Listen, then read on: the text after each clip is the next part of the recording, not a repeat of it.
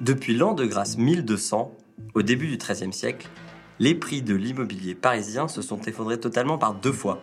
Après 1348 et la peste noire, ils furent divisés par quatre. Après 1914 et les deux guerres mondiales, les voilà divisés par 15. La population est décimée, le prix s'effondre. Logique. Pourtant, depuis 2000, la situation est paradoxale. Les prix ont triplé pendant que la population intramuros baissait. Est-ce cela que l'on nomme crise du logement? D'ailleurs, la France manque-t-elle vraiment de logement Bienvenue à tous dans ce nouvel épisode de La Fabrique économique, le podcast qui décortique les travaux du cabinet Asterès. Je suis Charles-Antoine Ferrer, directeur des études, et je suis aujourd'hui accompagné de Sylvain Bersinger, économiste chez Asterès, auteur de nombreux ouvrages et récemment lauréat du prix de Turgot du jeune talent. Nous allons aujourd'hui vous présenter une étude que nous avons menée sur la pénurie de logements en France et ses causes. Comme toujours, nous parlerons des grandes conclusions du travail, mais aussi de méthodes, comment fait-on pour produire ces chiffres, et un peu de théorie économique. Donc oui, il y a une pénurie de logements en France, mais elle est faible et elle est très localisée géographiquement. Donc typiquement, ce n'est pas une pénurie qui concerne l'ensemble du territoire, mais qui concerne avant tout les métropoles, principalement l'Île-de-France et Paris, et les littoraux, principalement le littoral méditerranéen. Donc on estime qu'environ depuis, euh, depuis une vingtaine d'années, depuis environ 2000, on a une pénurie de logements d'environ 200 000 unités. C'est-à-dire que la demande de logement a augmenté de 200 000 logements euh, plus rapidement que l'offre de logement. Ce qui correspond grosso modo, en fait, à l'évolution du nombre de personnes sans logement. Donc on retombe un petit peu euh, sur nos pattes, on voit une cohérence d'ensemble qui est un manque de 200 000 logements qui entraîne cette hausse du nombre en fait de sans-abri qui a augmenté au cours des 20 dernières années. En moyenne, il faudrait qu'on construise en France environ 400 000 logements par an. C'est plus que le rythme actuel. On est plutôt aux alentours de 350 000 logements par an. En fait, 400 000 logements, ça paraît beaucoup, mais c'est pas tant que ça. C'est grosso modo le rythme qu'on avait avant la crise sanitaire, donc aux alentours de 2017, 2018 et 2019. Euh, donc les conclusions de ce travail, c'est que le chiffre de 500 000 logements par an qu'il faudrait construire chaque année pour résoudre la, pénurie de, de, logements nous semble excessif. Nous, on est plutôt aux alentours de 400 000 logements. La différence peut venir de la manière dont on mesure la question du mal logement ou des personnes sans logement. Nous, on a considéré uniquement les personnes qui sont privées de logement, c'est-à-dire environ un million de personnes en France. Et donc, bien sûr, ces constructions de logements, ce chiffre de 400 000 logements, c'est pas 400 000 logements qu'il faut construire de manière uniforme sur le territoire, mais il faudrait les cibler sur les zones tendues, donc principalement euh, l'Île-de-France et les métropoles. En conséquence de cette pénurie de logements, donc pénurie, j'insiste sur ce sujet, euh, localisée dans, les métropoles, les prix du logement ont augmenté. Depuis 20 ans en France, ils ont environ triplé et dans les métropoles, ils ont été multipliés par euh, environ 4. Alors face à cette situation, il y a, euh, disons, trois solutions envisageables. Une première, disons, fausse bonne idée, ce serait de baisser les taux d'intérêt, ce qui fait que les ménages auraient plus de facilité à accéder à la propriété. C'est une fausse bonne idée parce que si on baisse les taux d'intérêt, eh bien les ménages ont plus de pouvoir d'achat immobilier, ce qui augmente la demande et ce qui pousse les prix à la hausse. Et une des raisons de l'envolée de l'immobilier depuis une vingtaine d'années, c'est les taux d'intérêt qui ont été globalement très bas au cours des deux dernières décennies. Une autre euh, fausse bonne idée, c'est de dire il y a en France beaucoup de logements inoccupés, que ce soit des résidences secondaires ou des logements vacants, et donc en fait on n'a qu'à mettre ces logements euh, sur le marché pour régler le problème du mal logement des personnes sans logement. Alors c'est une fausse bonne idée parce qu'en fait ces logements ils sont globalement situés dans les zones euh, en faible tension, donc notamment dans les campagnes. Hein. Les logements vacants, c'est avant tout des logements euh, dans les petites villes ou les zones rurales où personne ne veut aller. Et quand les logements sont vacants dans les métropoles, c'est généralement une vacance de courte durée entre deux, deux occupants d'un logement. Donc en fait, il y a assez peu de marge de manœuvre sur la question des résidences secondaires et des logements vacants.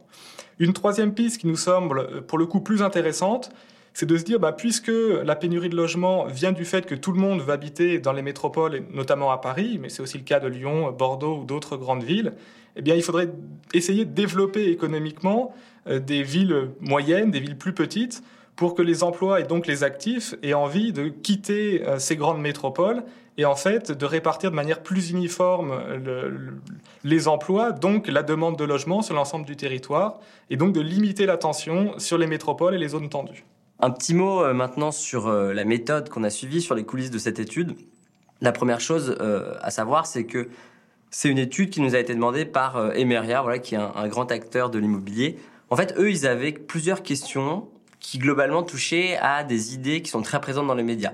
L'objectif, c'était soit d'étayer, soit de confirmer quantitativement ces questions. Des grandes questions du type euh, est-ce qu'on connaît une crise du logement? Est-ce que ça coûte vraiment beaucoup plus cher de se loger aujourd'hui? Est-ce que la solution, c'est le logement vacant, etc., etc. Donc c'est comme ça qu'en fait a commencé le travail.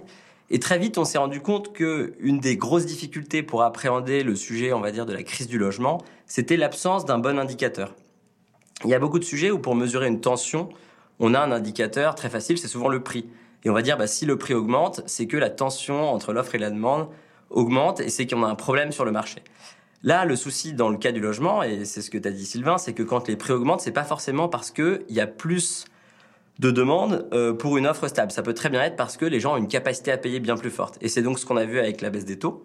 L'effondrement des taux, en fait, euh, en Europe depuis, depuis allez, 10-15 ans, euh, fait que les prix sont pas ou sont plus un indicateur dans le secteur de la tension, de la difficulté à se loger. Donc on peut pas dire qu'il y a une crise du logement parce que les prix ont explosé. Si les prix ont explosé parce que les taux étaient faibles, c'est pas une crise du logement. Du coup, le deuxième indicateur assez souvent utilisé, c'est le taux d'effort. C'est de dire quelle est la dépense que les gens vont devoir euh, sortir en part de leur budget pour se loger?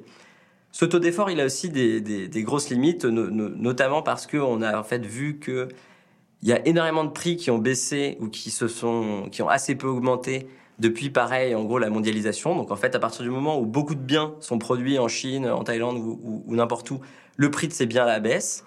Vous avez aussi eu une sorte de baisse ou du moins de, stagnation des prix de l'alimentaire. Et du coup, in fine, les gens ont plus d'argent. Et si cet argent, ils s'en servent pour se loger, vous avez une hausse du taux d'effort, mais ça ne veut pas dire, encore une fois, qu'il est plus difficile de se loger et qu'on a une crise du logement. Et dans le taux d'effort, il y a aussi le problème de la qualité du logement que qu'on avait un petit peu corrigé, hein, ce dont as parlé Sylvain. Mais ça nous donne pas, par exemple, euh, si, le taux d'effort augmente, mais que tout le monde a in fine une maison avec un jardin, euh, c'est pas forcément signal d'une crise du logement. Donc premier élément difficile, comment est-ce qu'on fait pour trouver un indicateur qui va être un bon indicateur de la tension sur le marché? C'est pour ça qu'on a fait un choix qui en fait était de dire sortons des indices de type prix, taux d'effort ou autre, et prenons un indicateur peut-être un peu plus brut, peut-être euh, un peu plus simpliste, mais en fait, c'est un indicateur de quantité. C'est un indicateur physique. C'est de dire, ce qu'il faut, c'est mesurer combien on a de logements qui existent effectivement et combien on a de gens qui ont besoin de se loger. C'est une vision un peu simplifiée du modèle qu'on a, qu'on a proposé dans cette étude, mais au fond, c'était ça l'idée. C'est de dire, les indicateurs avec des euros sont trop compliqués ou sont trop difficiles à appréhender. Prenons un indicateur plus brut, plus simple, un indicateur de quantité physique. Quand on regarde du coup au niveau national cet indicateur, en fait, qui est, dire quantité d'offres, quantité de demande, il n'y a pas forcément de, gros sujets de pénurie parce que au fond, on construit quand même plutôt pas mal. On construit en France, mais on ne construit pas forcément au bon endroit. Donc c'est pas parce qu'évidemment vous construisez à Maubeuge que vous allez loger un, surplus d'habitants à Bordeaux. Ça c'est évident. Et donc le deuxième élément, le deuxième enjeu de méthode, c'était de dire quel est le bon échelon géographique. Évidemment, si on regarde au niveau français, ça n'a pas forcément de sens, mais à quel niveau il faut regarder? C'est-à-dire sur quel territoire on va se demander combien on a de logements en plus et combien on a de gens à loger en plus? Le choix qu'on a fait, ça a été de prendre le niveau régional. Donc on a posé l'hypothèse qu'un ménage était en capacité de bouger à l'intérieur de sa région. C'est une hypothèse qui a des limites. Euh, c'était aussi lié au fait qu'on avait beaucoup plus de données sur ce niveau régional. Ce qu'il faut se dire, c'est qu'au fond, quand on regarde au niveau national, on a une pénurie très faible. Quand on regarde au niveau régional, on a donc estimé cette pénurie à 200 000 logements. Si on était descendu au niveau départemental, ça aurait probablement été un peu plus. Et puis si vous prenez même un niveau communal, c'est beaucoup plus. Mais typiquement un niveau communal, ça serait absurde de se demander combien on a construit de logements ici par rapport à la hausse de population, alors que les gens peuvent évidemment bouger dans une commune euh, voisine. Oui, alors tu l'as dit Charles-Antoine, le cœur de notre méthode, ça a été une analyse en quantité. Donc on a regardé euh, quelle est la, pénurie en nombre de logements plutôt que de faire des analyses sur les prix ou d'autres indicateurs. Donc on a regardé d'un côté l'évolution de la demande de logements, des besoins en quantité de logements, et euh, de l'autre côté l'évolution du nombre de logements disponibles. Et donc cette analyse, on l'a menée à une échelle régionale, et après, en sommant les régions, on a pu arriver aussi à un chiffre national. Donc l'évolution du besoin de logement, euh, il évolue euh, sous, l'effet de plusieurs facteurs. Donc il y a bien sûr l'évolution de la population, donc la hausse de la population française, hein, puisqu'on est un pays qui a une natalité plutôt dynamique une, une solde migratoire positif. Et la hausse de la population, ça représente environ 40% du besoin supplémentaire en logement. Il y a un autre facteur très important qui pousse le besoin de logement à la hausse, c'est la décohabitation, c'est-à-dire que le, les familles sont en moyenne, les ménages sont en moyenne de plus en plus petits, donc il y a environ actuellement euh, deux personnes par logement. Euh, il y a une cinquantaine d'années, on était plus autour de trois, et ça c'est un, processus tendanciel lourd qu'on voit depuis plusieurs décennies et qui semble d'ailleurs euh, être amené à se poursuivre. Et donc cette décohabitation, elle représente 30% du besoin total de logement. Et ensuite, il y a aussi l'évolution du nombre de logements vacants et de résidences secondaires. Donc le, taux de logements vacants et de résidences secondaires est à peu près stable. Mais bien sûr, en termes de nombre de logements, il y a une hausse. Et donc les logements vacants et les résidences secondaires représentent environ 30% du besoin euh, de, de logement. Et donc cette analyse à la fois des besoins et euh, de l'offre de logements disponibles, on l'a menée donc dans le passé, entre 2000 et 2020, pour voir si sur le passé, il y a eu une pénurie euh, de logements et on a vu qu'il y a un, manque d'environ 200 000 logements euh, sur l'ensemble de la France.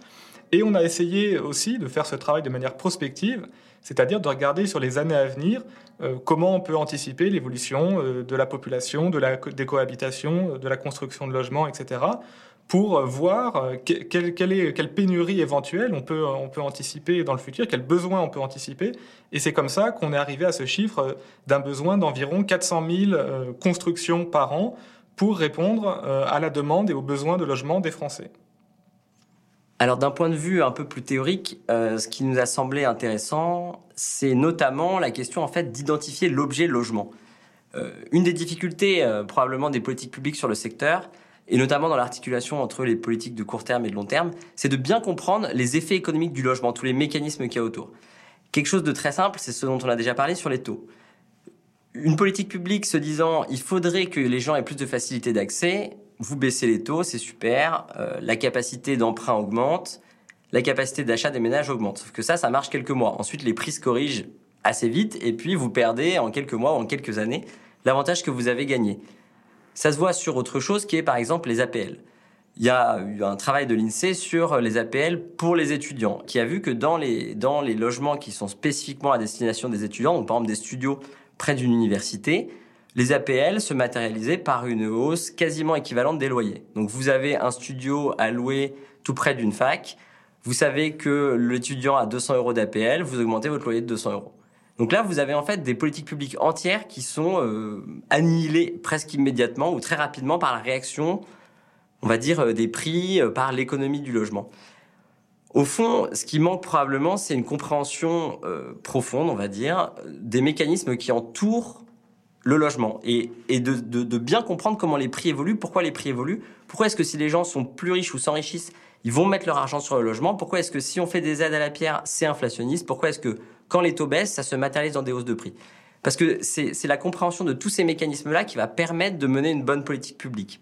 Et au fond, il y a quelque chose de très intéressant euh, théorique, théoriquement qui est lié à ça, c'est ce qu'on appelle les effets d'agglomération. Quand vous avez beaucoup de gens qui se concentrent dans une ville, il y a beaucoup plus de richesses qui se créent et du coup on crée encore plus d'emplois dans la ville et vous avez encore plus de gens qui veulent se concentrer ici. C'est exactement ce qui se passe dans les métropoles, c'est-à-dire que vous avez donc de plus en plus d'habitants à Nantes, Bordeaux, Marseille, etc. Ces habitants font qu'on crée plus d'emplois et du coup il y a encore plus de gens qui veulent habiter. Et ça pose un énorme problème de politique publique et de politique du logement parce que si vous êtes en zone tendue et que vous construisez de nouveaux logements, vous avez de nouveaux habitants qui arrivent. Du coup, on crée encore plus de valeur, on crée encore plus d'emplois et vous avez encore plus d'habitants qui veulent venir. Donc, on sort complètement des schémas, euh, on va dire traditionnels d'offre et de demande en disant vous avez une offre, une demande, vous rajoutez de l'offre pour répondre à la demande et les prix se stabilisent parce qu'on arriverait à un équilibre. Là, c'est pas ce qu'on voit. Là, globalement, vous avez une offre, une demande. Si la demande est supérieure à l'offre, vous rajoutez de l'offre, très bien. Et bien en fait, ça va créer sa propre demande, c'est-à-dire qu'il y a encore plus de gens qui vont vouloir venir. Et là, il y a un côté presque vertigineux pour les politiques publiques qui disent mais qu'est-ce qu'on peut faire dans ces cas-là? Si dès qu'on construit et qu'à chaque fois qu'on fait ça, il y a encore plus de gens qui veulent habiter, qu'est-ce qu'on peut faire? Au fond, ça nécessite un sorte de renversement de, de, de, paradigme. Ça nécessite de pas se dire les emplois sont ici, je vais du coup faire tout pour créer des logements aux endroits où sont les emplois, avec toutes les externalités négatives ensuite que ça peut introduire.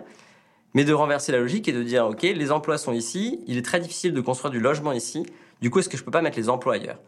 Et au fond, c'est le retour de l'aménagement du territoire, donc qui peut être un mot qui fait un peu vieillot, un peu tranglorieux, etc.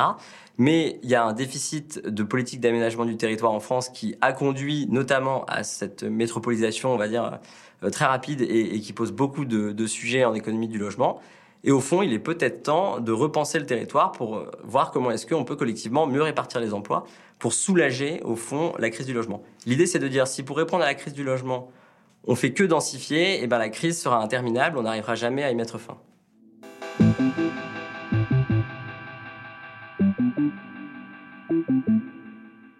Merci à Lola Sabi, Alice Boulot et HBS Studio pour la conception, la prise de son et la réalisation. Merci à vous d'avoir écouté ce nouvel épisode de la Fabrique économique. Notre étude sur la crise du logement réalisée avec le concours de l'entreprise Emeria est disponible sur notre site internet asteres.fr et nos podcasts sont à retrouver partout. À très vite.